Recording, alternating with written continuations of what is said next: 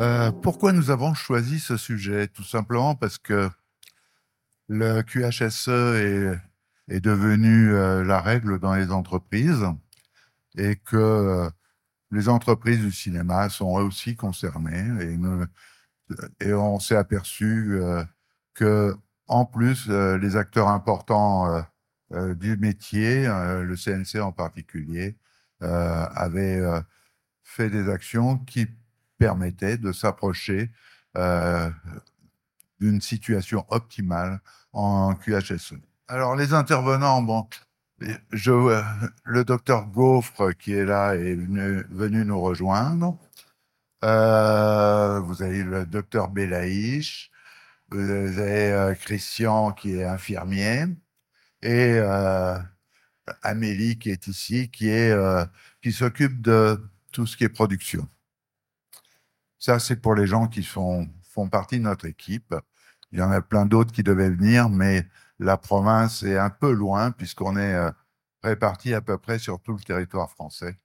Et donc, euh, ils n'ont pas tous pu venir. Donc, euh, en gros, voilà le programme de ceux dont on va parler. On va commencer par la partie santé. Alors, les moyens qui sont mis en œuvre aujourd'hui, c'est des moyens humains d'abord, avec parfois des obligations, en particulier sur les chantiers. Euh, euh, il y a des obligations de secourisme au travail, euh, à partir de 20 personnes sur un chantier en France, puisqu'on est dans, dans la législation du BTP, il y a une obligation d'avoir un secouriste du travail. Ce secouriste, il doit être formé, bien sûr, je rappelle que la formation est sur deux jours et que tous les deux ans, il y a une journée euh, euh, de remise à niveau. Il doit avoir bien sûr une trousse.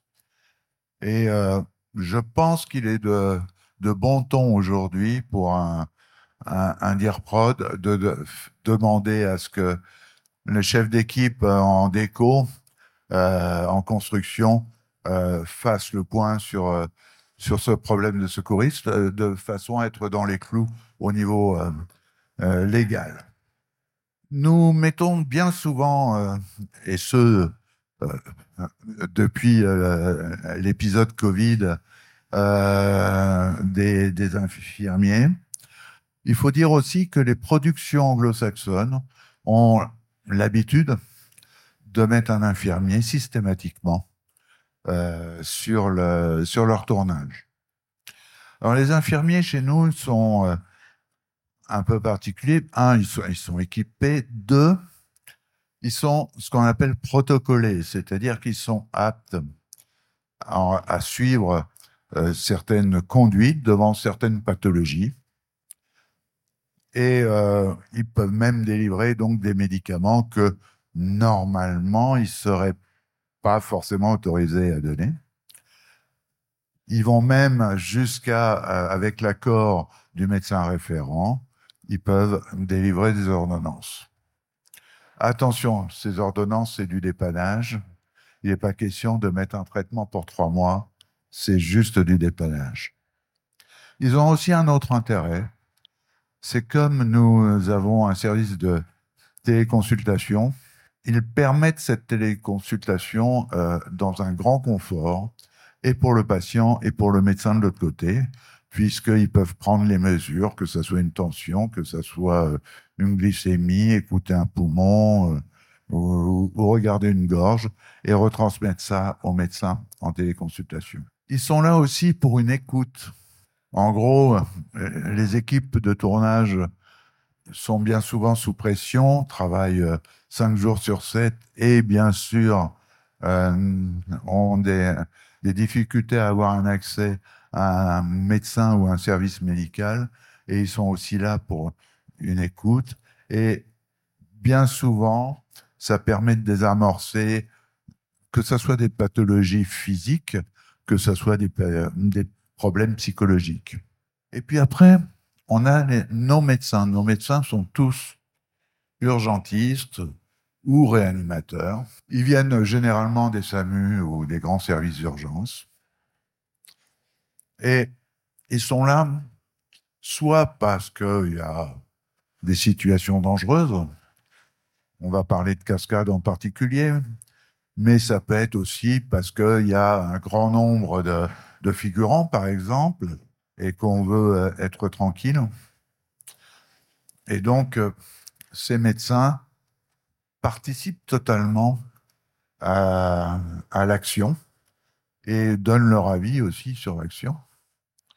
Et c'est important parce que c'est un regard extérieur et, euh, et parfois on en a besoin lorsqu'on est la tête dans le guidon. Et donc voilà, ces, ces médecins euh, ont aussi un médecin référent. Ce médecin référent, c'est celui qui va faire, euh, qui va être là pour faire l'analyse de risque. Euh, et en discussion en particulier avec la prod et les régleurs de cascade, lorsqu'il s'agit de cascade, vont, vont décider d'un commun accord de, euh, des moyens à mettre en œuvre afin que tout se passe bien. Nos médecins référents sont aussi chargés, euh, en particulier, de euh, faire une surveillance épidémiologique. Aujourd'hui, le Covid, vous n'en entendez plus parler, et Dieu sait s'il y en a encore. La grippe, il y en a beaucoup. Mais aussi, il y a d'autres maladies, en particulier pour les gens qui tournent dans le sud. Le réchauffement climatique a fait qu'un certain nombre de pathologies sont apparues, qu'on ne voyait pratiquement plus euh, ces derniers temps et qui sont réapparues. Tout simplement déjà la dengue ou euh, le chikungunya qui n'existait pas encore en France et puis une pathologie euh, embêtante qui est la leishmaniose. Euh, et donc, il est important qu'on ait euh, accès à ces informations. Alors, nous avons un réseau, nous, qui est relativement important. D'abord, il existe un réseau qui est grippe Covid, qui inclut bien sûr les nombres d'hospitalisations bien sûr aussi euh, les chiffres de structures euh, entre guillemets privées. Et structures privées en question, c'est généralement SOS médecins. C'est les chiffres aujourd'hui les plus fiables que nous ayons, puisque les laboratoires ne communiquent plus euh, carrément les, résultats comme ils les communiquaient avant. Mais il faut que nous, nous soyons prêts à réactiver des dispositifs de manière à ne pas être à ne pas être surpris. Cela ne nous empêche pas d'ailleurs de, faire des séances de vaccination, que ce soit grippe ou Covid, à la demande de certaines prods. Notre médecin référent aussi, c'est celui qui coordonne la conciergerie médicale. Alors, conciergerie médicale. En gros, vous avez tous euh, eu besoin d'un médecin ou d'un spécialiste et vous avez tous galéré, malgré euh, Doctolib et autres. Nous essayons par l'ensemble de notre réseau, et en particulier, nous avons euh, un certain nombre de lignes directes sur des services euh, spécialisés, de pouvoir faciliter les consultations, les obtenir le plus proche possible du tournage, et le plus rapidement possible. Nous faisons notre possible, mais le fait que ce soit un médecin qui appelle un autre médecin, ça simplifie bien les choses le plus souvent. Et ça, c'est euh, un boulot que nous faisons régulièrement. Alors, est, comment nous sommes équipés? Il y a les infirmiers ont un sac infirmier qui est déjà assez conséquent euh, puisqu'il contient, euh, comme je vous l'ai dit, euh, déjà des médicaments, qui contient tout l'arsenal diagnostique, qui contient un défibrillateur, de quoi faire une réanimation de base. Le sac médecin, lui, est beaucoup plus complet, puisqu'il permet aussi de faire d'intuber, de, euh, de poser des perfusions, de passer des drogues en fonction des pathologies. Euh, bien sûr, il y a un défibrillateur et, et il y a de quoi faire un électrocardiogramme. On a même, on a même un échographe portable. Donc euh, voilà. Et puis, ça, c'est le traitement. Mais nous avons besoin aussi d'autres moyens qui sont euh, des moyens qu'on appelle de contention, et en particulier le matelas coquille, les attelles, les colliers cervicaux, euh, tous ces éléments qui permettent, en particulier euh, sur des cascades, de prendre en charge un blessé.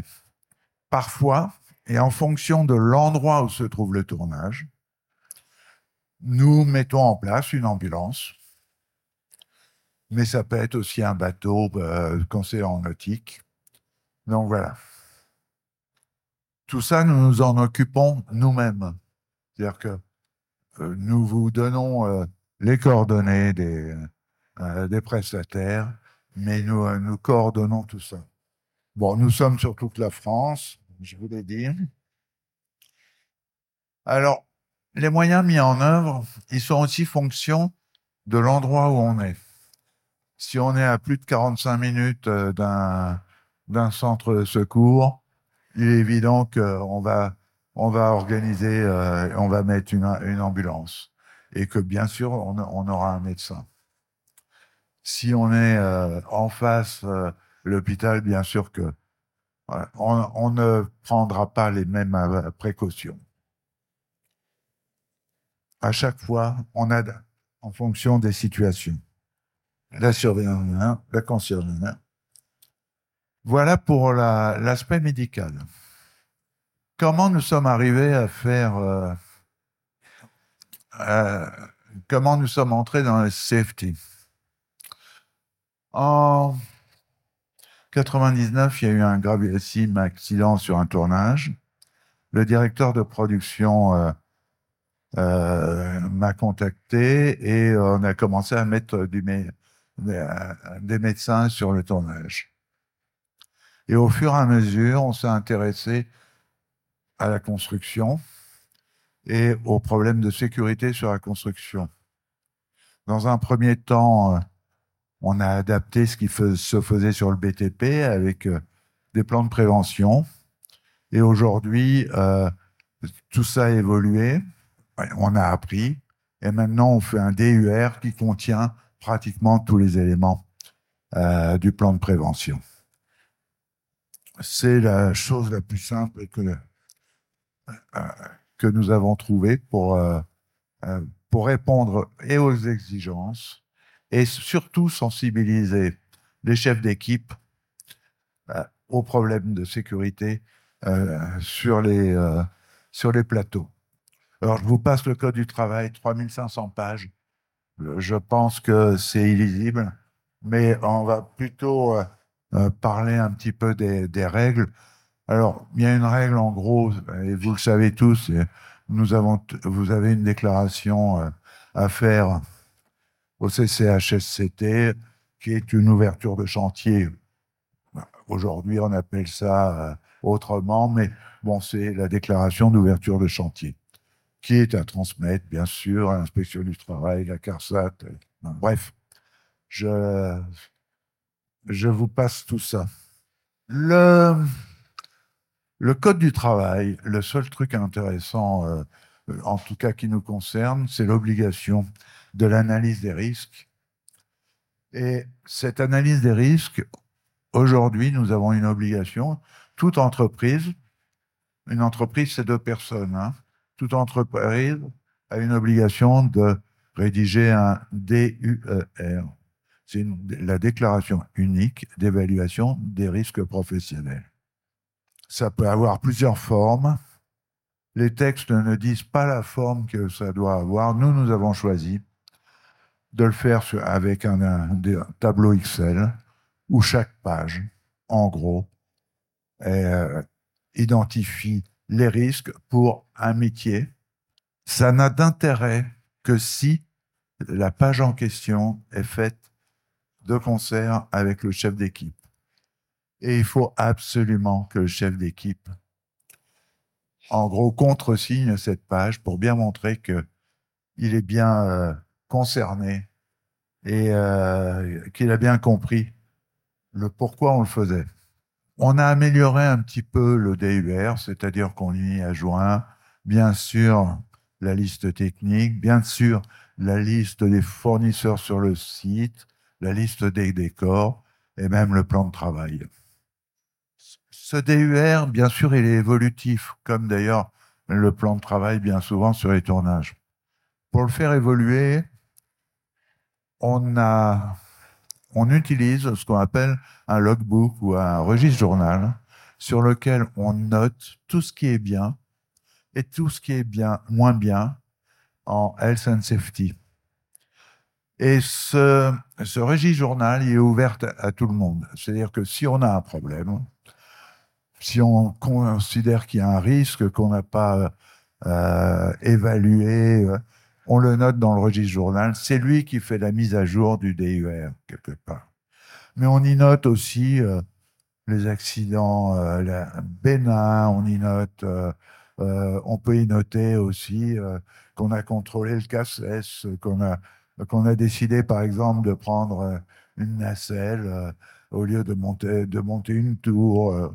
enfin, tout ce qui est, concerne la sécurité. Et donc, euh, c'est un élément important. Tout le monde peut, euh, euh, peut écrire dessus. Donc chaque page, là, vous voyez, vous avez la, liste des pages. Bon, voilà par exemple un exemple page euh, du, du DUE. Donc le registre journal. Et là, un exemple d'un registre journal. Alors, concernant l'attention qu'on porte aux travailleurs, il y a plusieurs intervenants.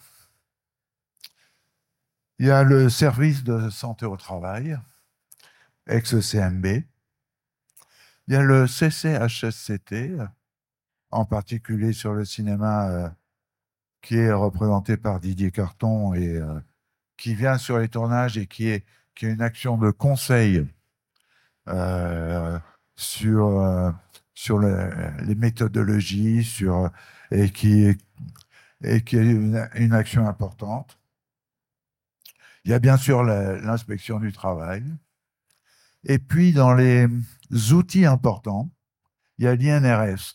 Alors l'INRS, est chargé en gros euh, de faire euh, d'analyser un petit peu les risques suivant les métiers et va vous donner par exemple euh, pour les peintures les solvants qui sont les moins euh, les moins agressifs ou, ou, par exemple les précautions à prendre pour un, un, travail en hauteur ou des choses comme ça. Et puis il y a la CRAMIF qui elle est beaucoup axé sur l'ergonomie aussi. Les principes de prévention. En gros, il y a neuf principes de prévention et c'est ça qui doit nous guider. Donc, éviter le risque, bien sûr. Évaluer les risques qui ne peuvent être évités. Combattre le risque à la source. Adapter le travail à l'homme. Tenir compte de l'évolution des techniques remplacer ce qui est dangereux par ce qui ne l'est pas ou l'est moins, planifier la prévention, prendre des mesures de protection collective, donner des instructions appropriées aux travailleurs. Alors, bien sûr, ça paraît trivial comme ça, mais en fait, on s'aperçoit que à chaque, à chaque action, il y a un item que l'on peut euh, peut euh, reprendre. Alors, j'ai pris quelques exemples. Monter les tree lights sur le palan en studio afin d'installer le matériel d'éclairage à hauteur d'homme. Aujourd'hui, il n'est plus question qu'il y ait quelqu'un sur un escabeau euh, pour monter euh, un éclairage sur les tree lights. Aujourd'hui, on descend les tree lights, on fixe les éclairages, on travaille dans de bonnes conditions et on ne prend pas de risques. anticiper le, travail en hauteur, très important. Alors, le travail en hauteur, euh, c'est la cause principale d'accidents aujourd'hui dans le BTP. Donc, vraiment, ça doit être une obsession. Et euh, travailler aujourd'hui, euh, vous verrez quelques photos tout à l'heure, mais travailler sur des escabeaux, c'est euh, pas tolérable. Le risque est trop grand. Et donc, il faut prévoir, anticiper, comme euh, on l'a dit, d'avoir une tour Samia ou une nacelle, mais d'avoir un élément qui soit sécurisé. On parle des solvants, là. Les solvants, comme je vous le disais tout à l'heure, euh, il faut obligatoirement avoir la fiche de sécurité parce que c'est le seul moyen de savoir ce qu'il y a dedans, dans les, dans les peintures, dans les enduits aussi, par, exemple. Et c'est une obligation d'avoir la fiche de sécurité. Décider de l'utilisation d'une nacelle euh, si pour positionner une caméra parce que euh, on veut pas que le caméraman soit euh, euh, sur un toit en pente, ça c'est une mesure de sécurité importante. Pensez à utiliser une caméra à déclenchement télécommandé. Si la, position du cadreur euh, risque, est à risque, c'est important et ça évitera bien des accidents. Les explosions au feu, ben aujourd'hui, on est obligé de penser à ce qui doit être fait en, SFX et ou en VFX, euh, puisque le VFX est quand même beaucoup moins dangereux que le SFX. Et pensez à l'information du salarié. L'information du salarié, c'est euh, les consignes que vous pourrez mettre à la feuille de service. Nous, nous on appelle ça des risques assessment. Je vous en montrerai un tout à l'heure. Mais c'est aussi penser systématiquement à faire une, euh, un safety meeting, c'est-à-dire une réunion avant, au tout début de la journée, pour bien expliquer à tout le monde ce qui va se passer et de manière à, tout le monde, à ce que tout le monde sache ce qu'il doit faire et où il doit être. Là, travaille sur un toit en deux nuits, bien allongé.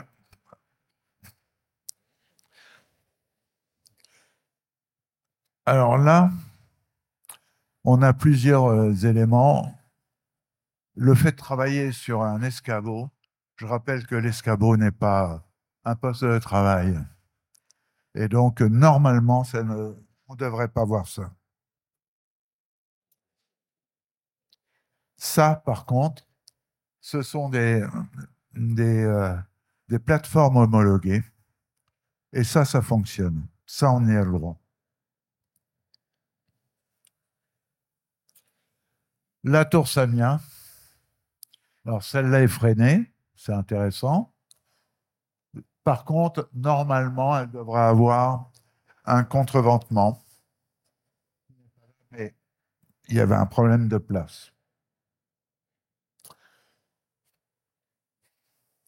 Avoir des quarts de corps, voilà.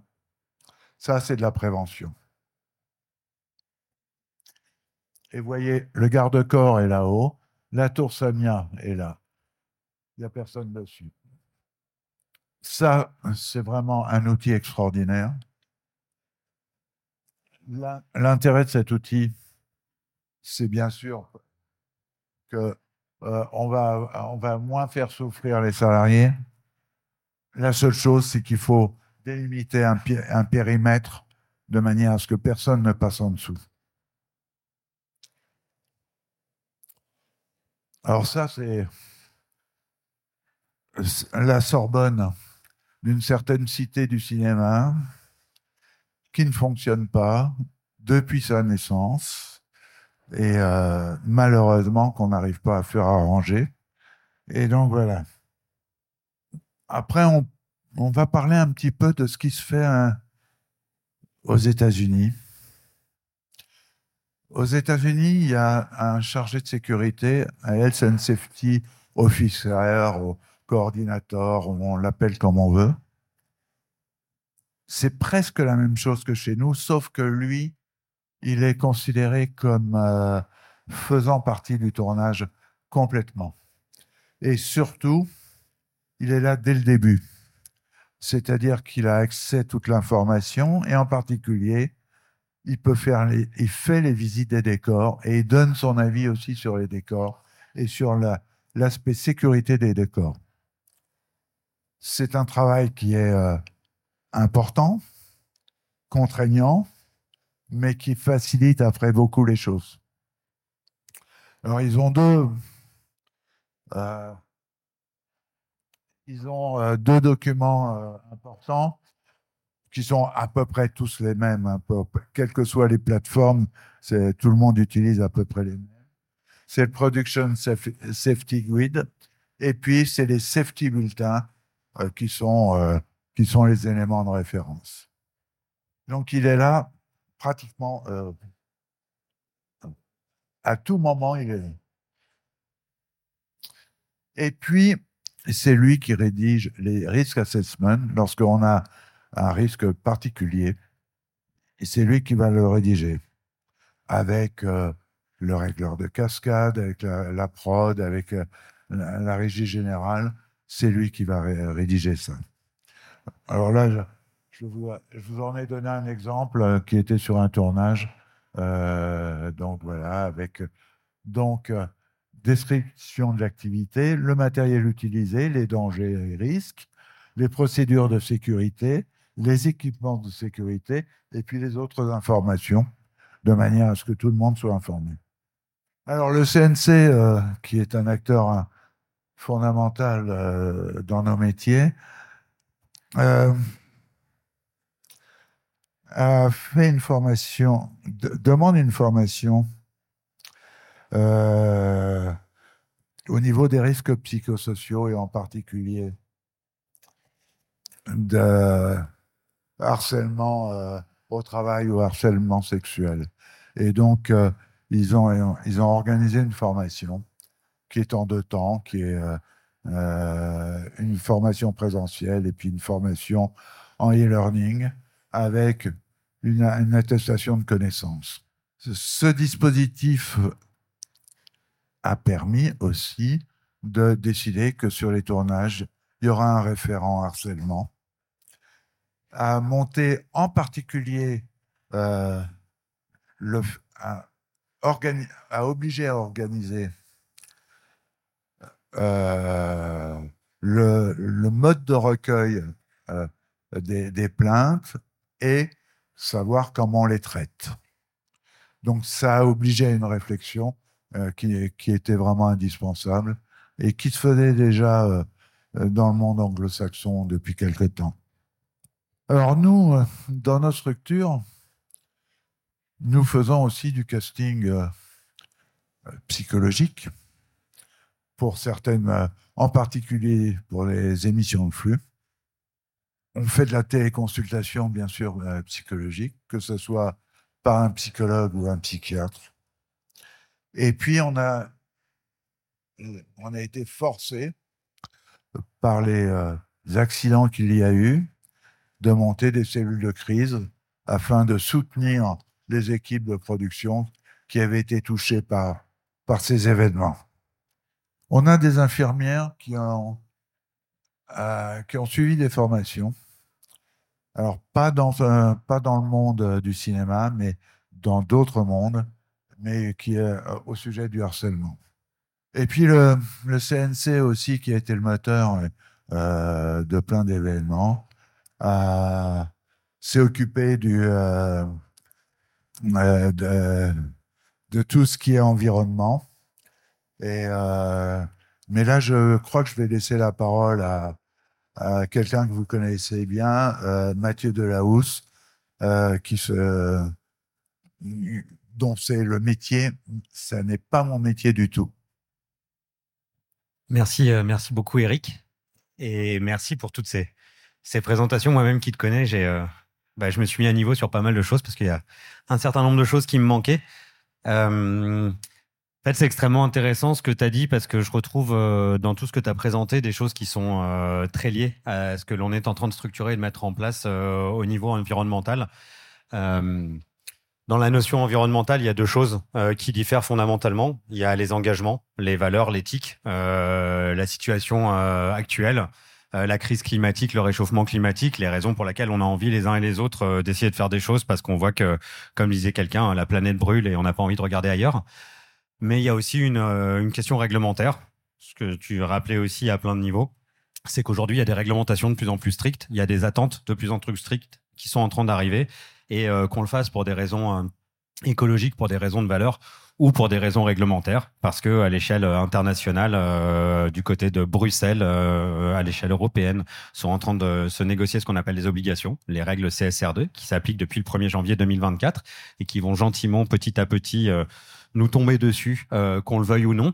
Euh, il y a des obligations de reporting extra-financiers, il y a énormément de choses qui arrivent, qui intègrent des enjeux euh, de qualité de vie au travail, des enjeux de sécurité et en effet des enjeux environnementaux avec ce qu'on appelle des mesures d'impact et des indices de performance. Donc euh, au-delà de mes poubelles de tri, au-delà du réemploi de mes décors, au-delà de véhicules électriques, bah, il va falloir être capable de mesurer, il va falloir être capable de sortir des chiffres et de donner des chiffres à des donneurs d'ordre qui ont besoin de rentrer ça dans des, dans des tableaux Excel. Et aujourd'hui, la prise de conscience de notre secteur qui est indispensable et qui est celle menée par le par le CNC, c'est de se dire que euh, au-delà en effet de cette conscience écologique, euh, bah, il y a cette nécessité de se mettre en ordre de marche et de répondre à des enjeux.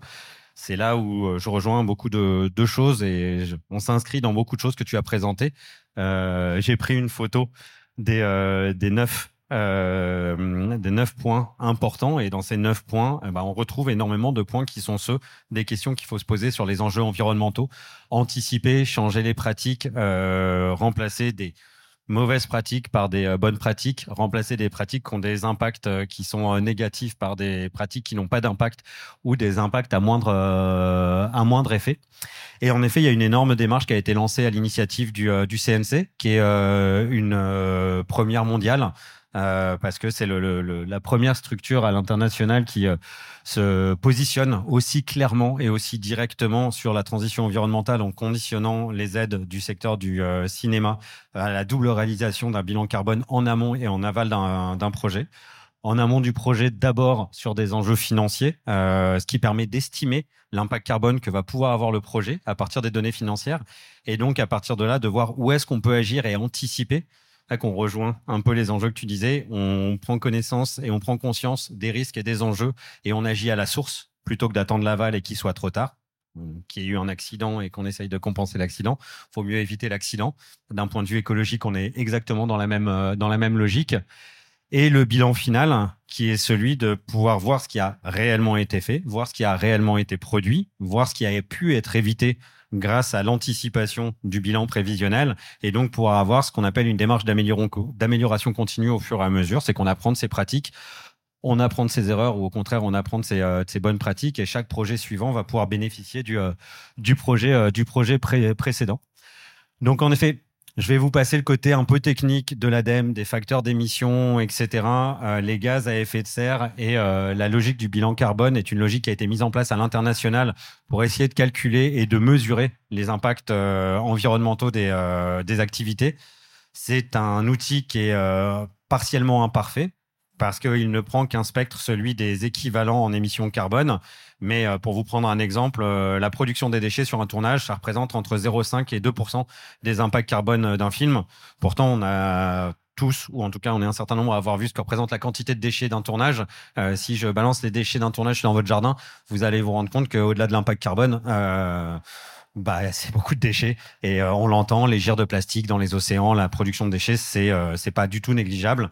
Euh, et au-delà de ça, euh, il y a y a l'impact sur la biodiversité, il y a l'impact sur la nature quand on va tourner dans des zones naturelles. Quel est l'impact qu'on a sur la nature? Quand on tourne de nuit avec des projecteurs Comment on va perturber la faune et la flore locale, etc. Donc prendre conscience qu'en fait, on vient pas juste faire un film, mais qu'on vient s'intégrer à un endroit, quel qu'il soit. Et de la faune et de la flore, il y en a aussi en ville. C'est pas parce qu'on tourne à Paris qu'on dérange pas des animaux, qu'on dérange pas des habitants aussi. Ça fait partie, euh, ça fait partie des, des choses. Et donc aujourd'hui, il y a plein de choses qu'il faut repenser. Euh, l'énergie, c'est le truc auquel on pense le plus. Euh, quelle typologie d'énergie On avait l'habitude de ces groupes électrogènes, au diesel euh, qui fument, qui voilà, etc. Mais aussi, je repense au bien-être au travail, de tirer des kilomètres de câbles pour alimenter des tournages. Aujourd'hui, il existe des alternatives, beaucoup plus. Un certain nombre sont ici, plutôt du côté du micro-salon que vous pouvez euh, découvrir, mais aussi énormément de changements d'habitude, des choses qui viennent se penser dès le début, dès l'origine du travail, comment on va construire des décors, comment on va éco-construire des décors. Donc, de fait, comment on va aussi changer nos pratiques. Je rejoins ce que tu disais, Eric, sur le fait de ça se crée à l'origine.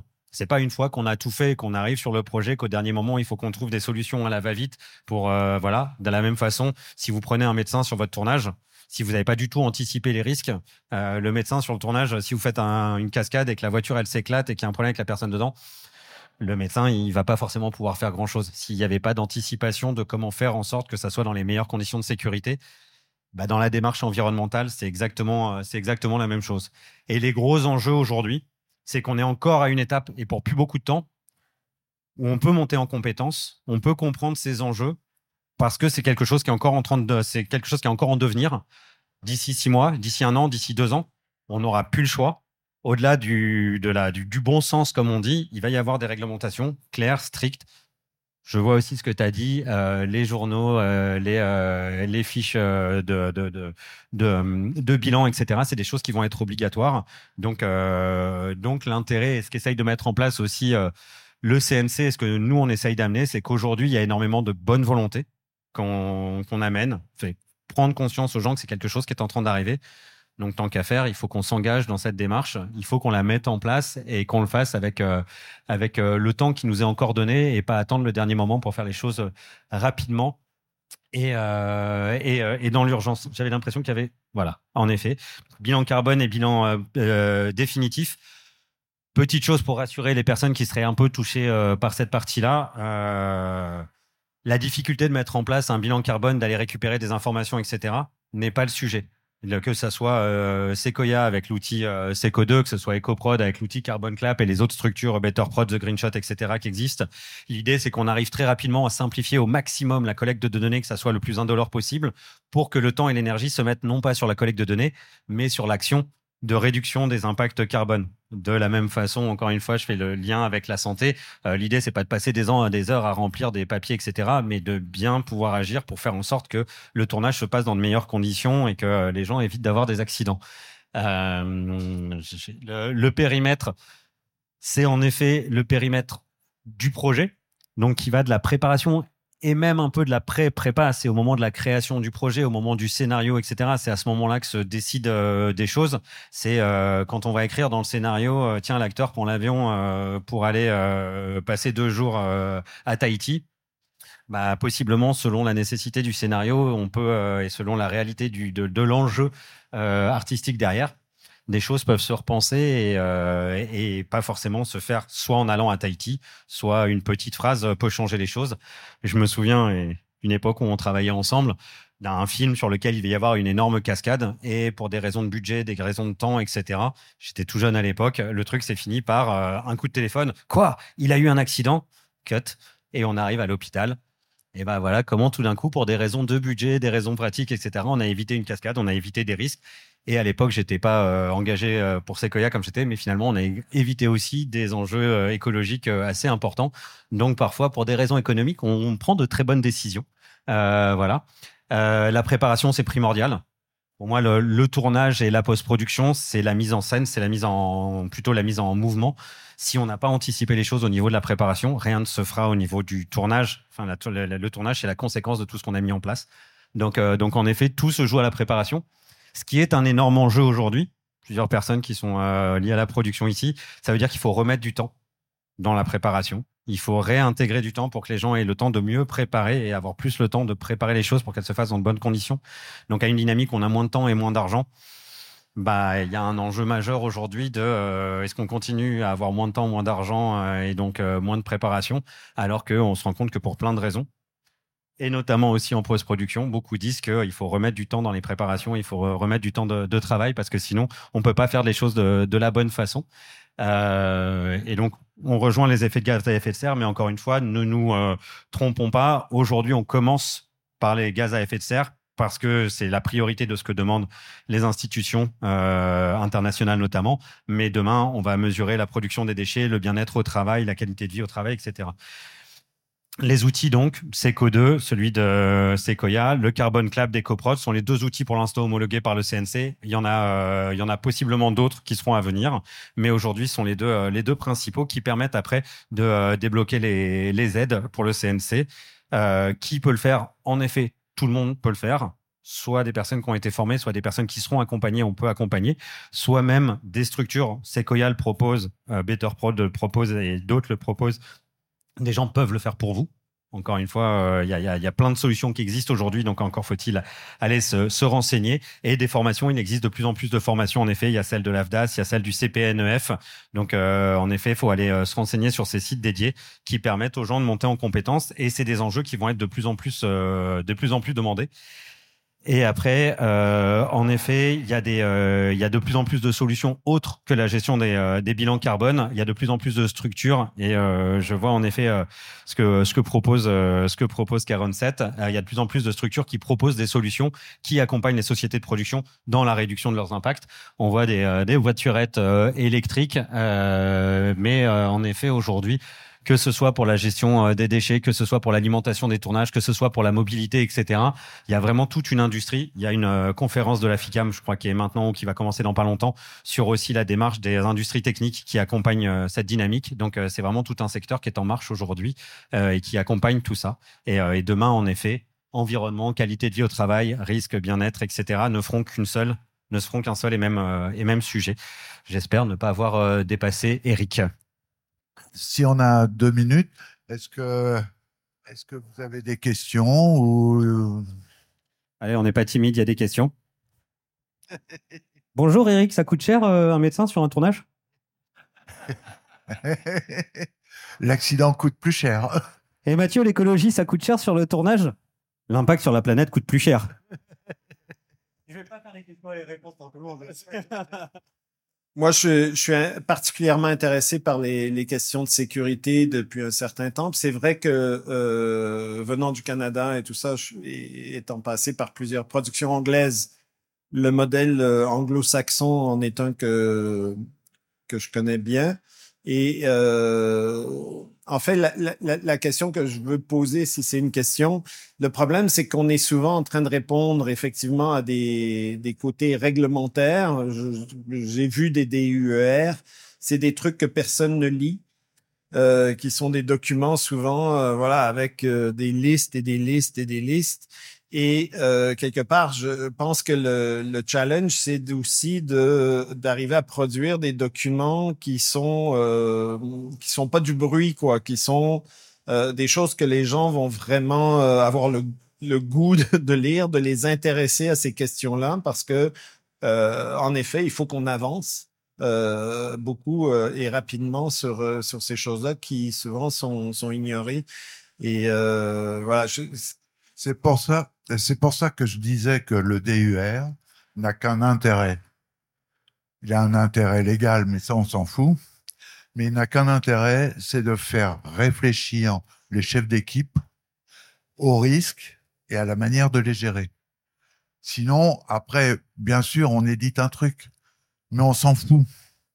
Euh, ça ira à une administration qui sera très contente de l'avoir. Mais ce qui est le plus important, c'est d'avoir motivé les chefs d'équipe de manière à ce qu'ils fassent redescendre l'information sur la, sur la sécurité. C'est pour ça que, et c'est pour ça que j'y adjoins un registre journal, parce que ça permet de le faire évoluer, parce que bien sûr, les plans de tournage changent régulièrement, les situations changent régulièrement, donc il faut pouvoir l'adapter il n'est pas question de réécrire un truc, parce que c'est encore un truc impossible à gérer. Là, on marque juste les trois lignes qui vont bien dans le registre journal. Et comme ça, tout le monde y a accès. Et tout va bien. Mais c'est vraiment pour les gens. C'est pas pour l'administration. L'administration, euh, elle nous le demande. On, leur donne. C'est pas grave. L'inspection du travail, lorsqu'on lui fournit les documents, ils sont tout contents, donc tout va bien. Hein mais, mais nous, on s'en fout de l'inspection du travail. il faut qu'on leur donne un document de manière à ne pas être verbalisable. Ça, je suis d'accord. Mais on s'en fout. C'est pas ça. Le but, c'est comment anticiper. En gros, avant qu'ils commencent le boulot, ils ont leur feuille, ils disent ah, je vais avoir tel travail, je vais être en hauteur. Tiens, je vais être, euh, avoir tel travail, je vais être à moins de 2 mètres de l'eau, donc vais. Je, euh, je, vais travailler sur la, sur la chaussée, donc blocage, machin, gilet réfléchissant, nana. Où on va travailler dans le froid, où on va travailler dans le chaud. Voilà. C'est tous, euh, tous ces éléments-là qu'il faut euh, réfléchir, anticiper. Et en plus, ça permet d'anticiper le matériel. Je crois que on a fini. Merci beaucoup pour euh, votre écoute.